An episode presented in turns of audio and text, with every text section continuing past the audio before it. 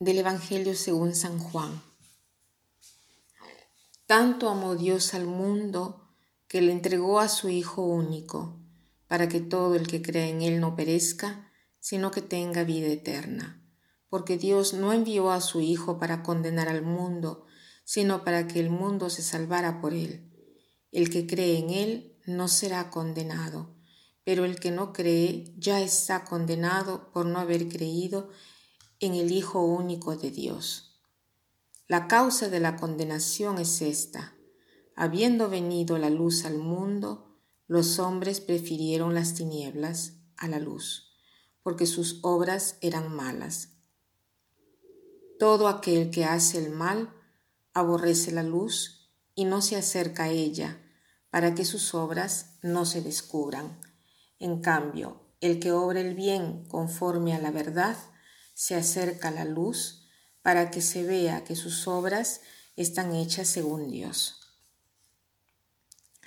Jesús ha venido al mundo para salvarlo, no para condenarlo. ¿Qué quiere decir esto? Que Jesús quiere darnos la verdadera felicidad, quiere vernos felices, pero deja al hombre libre y él puede escoger si quiere hacer el bien o si quiere hacer el mal. Entonces, no es Jesús que nos condena porque Él ha venido al mundo para salvarnos, no para condenarnos. Somos nosotros mismos que nos condenamos. Dice, habiendo venido la luz al mundo, los hombres prefirieron las tinieblas a la luz. ¿Qué cosa quiere decir que los hombres han amado más las tinieblas que la luz? Que cuando nosotros hacemos el mal, nosotros no queremos ser vistos, no solo por los, por los demás, sino también por nosotros mismos. ¿Cuántas veces nosotros eh, nos fatigamos para entrar en nosotros mismos? Comencemos a ver las cosas que no están bien. Tantas veces no queremos verlas porque son dolorosas, porque nos empujan a cambiar y no queremos cambiar.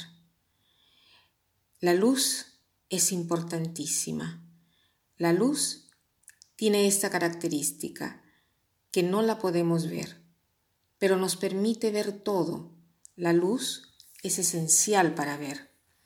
Nosotros decimos que un niño viene a la luz porque la luz es un elemento importantísimo. Un niño que es dado a luz, a la luz, quiere decir que es un niño viviente, que vive. La luz es vida y las tinieblas son muerte. Hoy podemos hacernos este propósito de mirarnos hacia adentro y ver cuáles son las tinieblas, de ver qué cosa es que hacemos no a la luz del sol. Hay cosas que hago escondidas y por qué las hago escondidas. Hagámonos el propósito de no hacer nada escondidas, a menos que en algunas cosas tengamos que utilizar la prudencia humana. Se necesita distinguir y no hacer de todo un problema, porque obviamente se necesita ser prudente. Pero más allá de la prudencia, en algunas circunstancias específicas, ¿no? hablamos en general, cuando trato de esconder un comportamiento, a veces aquel comportamiento no es así, es decir, es bueno. Entonces, tratemos de, de trabajar en esto. Tratemos de ser más que antes personas que trabajan a la luz del sol, que no tienen miedo de la luz y hacen todo a la luz del mundo. Después quisiera hacer otro propósito concreto, la de orar y trabajar por la vida. Orar por la vida. ¿Qué cosa quiere decir orar por la vida? Hay en el mundo 43 millones más o menos de niños abortados cada año. 43 millones de niños abortados cada año. Niños que no ven la luz, ¿no? Es una plaga grandísima esta, la del aborto.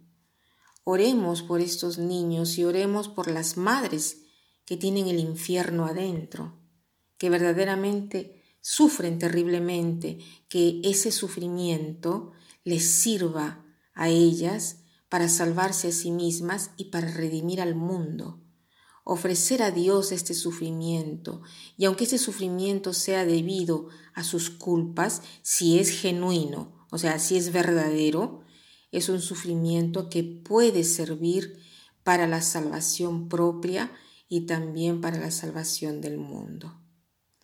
Y para terminar, quiero citar esta frase que dice así, la belleza es la luz en el corazón que brilla en el rostro. La belleza es la luz en el corazón que brilla en el rostro. Que pasen un buen día.